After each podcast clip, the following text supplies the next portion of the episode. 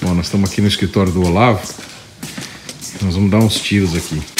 Professor, o que, que o senhor tem na mão aí? Aqui é uma Winchester calibre 375 Winchester, que inclusive é um, uma munição que não se fabrica mais, mas que ainda consegui comprar um monte. Era é de que época essa arma aí, professor? Essa aqui é dos anos 60, creio eu. É pra matar porco, urso, rato? Não, isso aqui dá até pra você matar um urso preto. O urso marrom acho que. não- Bom, você pode arriscar, mas não vai. Não é muito seguro. Uhum. Tá, tampar aqui a orelha, já tampou a sua aí? Não, vou tampar minha orelha aqui. Tampa agora. Vamos tampar a orelha aqui.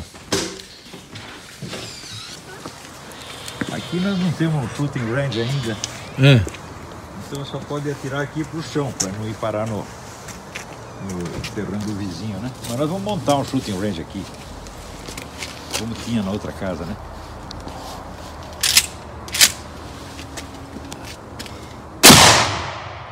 Puta Tá que pariu.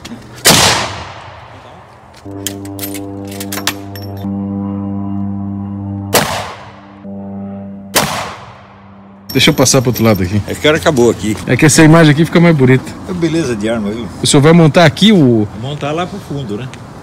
Umas vigas, né? Grossas, Aham. de madeira. O alvo na frente. Você não atravessa lá pro terreno do vizinho. Mas quanto tempo que o senhor começou a comprar arma aqui, professor? Ah, logo que cheguei, vai fazer 14 anos. É? Mas eu comprei um monte pra testar e os que eu não gostava eu vendia, né? Aham. Vendi acho que mais de 40. O quê? É. Testei, não gostei. No fim fiquei com as 12 que eu tenho aí que eu gosto. Aham. É a arma preferida sua tinha esse tipo longa. Ah, sim, eu não, não gosto de arma de mão. Arma de mão é pra, pra bandido, né? mas eu atiro, sei atirar, mas não, não é tão bom. Uhum. Agora, com rifle, eu atiro com rifle desde os 8 anos de idade. Então, isso aí eu sei o que eu tô fazendo.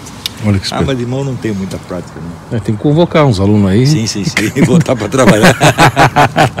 Olá, vocês ganham aula de graça se capinar. Capinar. Ah, aqui pega o tratorzinho aí vai rápido. É. Não tô com tempo pra nada, viu? É um negócio impressionante. Tá ocupado com a encheção de saco do governo. Principalmente depois da eleição do Bolsonaro, minha vida virou um inferno. Porque no Brasil todo mundo fantasiando, e inventando coisa impressionante. A capacidade fantástica desses caras é coisa de maluco. E o senhor não quer mais se envolver com essas coisas, né? Eu quero que a política brasileira se foda. Eu sei que nada disso tem conserto, pô. Pode vir mil Bolsonaros aí, tá? Pra conseguir resolver alguma coisa vai ser foda, porque é tanta intriga, é tanta quer dizer, política miúda, é tanto interesse vivo, Chatinho. misturado. É, Porra, tá- eu acho o Bolsonaro um mártir, sabe? Só de aguentar esses filhos das putas que tem em volta dele, fala, não, não dá, pô, não dá. Eu só acho Esses assim. políticos antigos, os novos políticos, né? Eram caras que estavam liderando a massa na rua. Daí, tão logo o Bolsonaro subiu, eles todos se candidataram a deputado, senador. De movimentos, né? E, e largaram o povão. E o Em povo. vez de criar lideranças populares profundas, fora do esquema eleitoral, não, tudo pro esquema eleitoral. Todos eles querem entrar na elite, eles não querem derrubar a elite. da confiança no Estado. É, confia, confia no, no, no aparato, no, no estamento burocrático, como chamava o Raimundo Fauro. E, no Quando entanto, o- eram os mesmos que se insurgiram contra o Pois é, Estamento. mas veja, eles fizeram a mesma coisa que o PT fez. O PT desceu o cacete do estamento burocrático. Uhum. Na primeira chance ele virou o estamento burocrático. Esse pessoal de agora está fazendo a mesma merda, porra. Tudo que eles querem é ficar em Brasília, brilhar em, em Brasília e embolsar dinheiro do governo. Porra, e criar lideranças populares firmes, duráveis, extra-eleitorais, que é a base né, da política popular. Não, eles não querem. Querem Não. fazer parte do governo. Não criaram nenhum assim treinamento de militância na rua, organização da massa, mesmo, nada, nada, nada. Eles só ch- chamam a massa na hora de fazer barulho para elevar eles lá em Uhum. cima. Né? Tornar mais importante em Brasília. Ele Fala, ah, não vai. E tá tendo uma manifestação hoje lá em. Eles vão São usar a Paulo. Então, manifestação do mesmo jeito. Do STF? Contra o É, STF? Fazem manifestação ao STF, daí vão tudo para Brasília e brilham lá em cima e o povo que se foda. E a CNBB? Oh, oh, oh, então essa nem precisa, isso é um puto. Considero o, o, o Jair Bolsonaro um mártir, porque obviamente é um homem bem intencionado, é um homem limpo, ele quer fazer as coisas direito. É. Mas como é possível com essa turma em volta, meu Deus do céu? Você viu esse negócio do Paulo Guedes lá? Do quê? Eh, Ele tentando explicar o negócio da reforma da Previdência. Ah, Os sim. caras não devem nem explicar, porra. Eles não querem nem saber. Eles não sabem o que é, mas já são contra. Se o Bolsonaro falar que, não, que tem de respirar, eles vão botar um, vão botar um coisa no nariz, mano. Exatamente, é, eles são contra o ar. É um negócio tá foda. viu? Que merda, que merda. É. Por isso eu achava assim, a- o Brasil não tem solução política. Você precisa primeiro levantar a cultura, daí a partir daí você levanta um pouco o nível moral da sociedade, e daí talvez 20, 30, 50 anos você vai ter uma política melhor. Agora, não adianta nada, né? E que recado que o senhor tem para seus alunos, professor? Vão para casa, vão estudar, escrever livros, marquem esta época com as suas obras. Vocês viram tudo que nós conseguimos fazer fora do governo. Viu nada que vocês conseguem fazer de dentro do governo. Dentro do governo é isso mesmo que vocês estão encontrando. Né? É só intriga, é só sacanagem, é só egoísmo, é só vaidade, é só isso que tem. Uhum. Né? E de resto, tchau.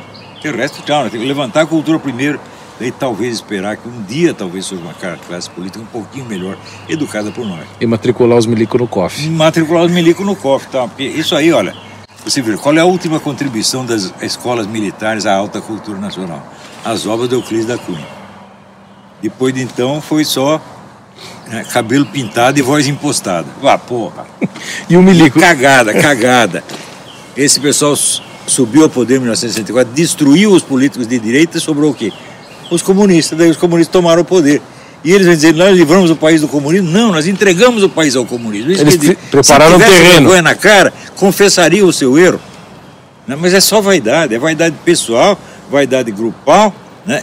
e vaidade esotérica. É, como era o nome do milico que escreveu o livro lá do, sobre, sobre o Gramsci? Ah, o do- general Sérgio Coutinho, esse era bom. Ah, e aí? Escreveu dois livros sobre o Gramsci e morreu amargurado com os colegas dele. Falaram, ninguém quer saber de porra nenhuma. Eles Só querem dar palpite no que não entende. Depois tiraram do exército? Foi ele que tiraram? Não, quem tiraram foi o general Newton Cruz, O que Newton foi um Cruz. Uhum. herói. né? Morreu amargurado, acho que com quase 90 anos. Puta injustiça fizeram com ele. né?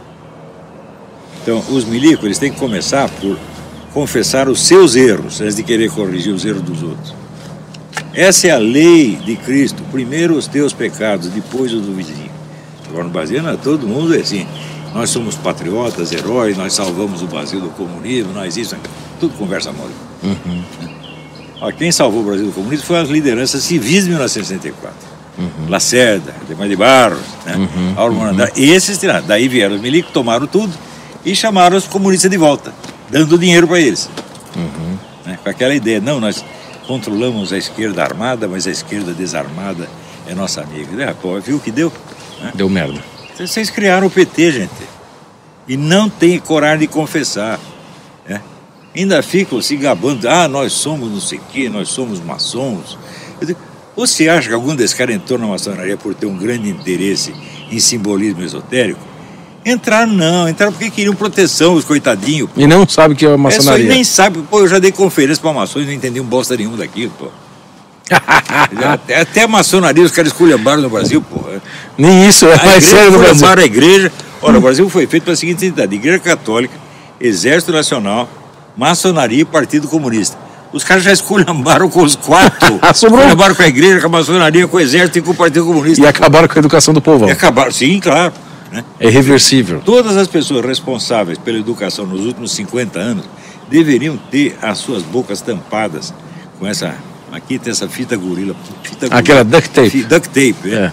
Nunca mais diga nada, porque a obra de vocês está aí, vocês gestores de educação, educadores, não sei o quê, a obra de vocês está aí.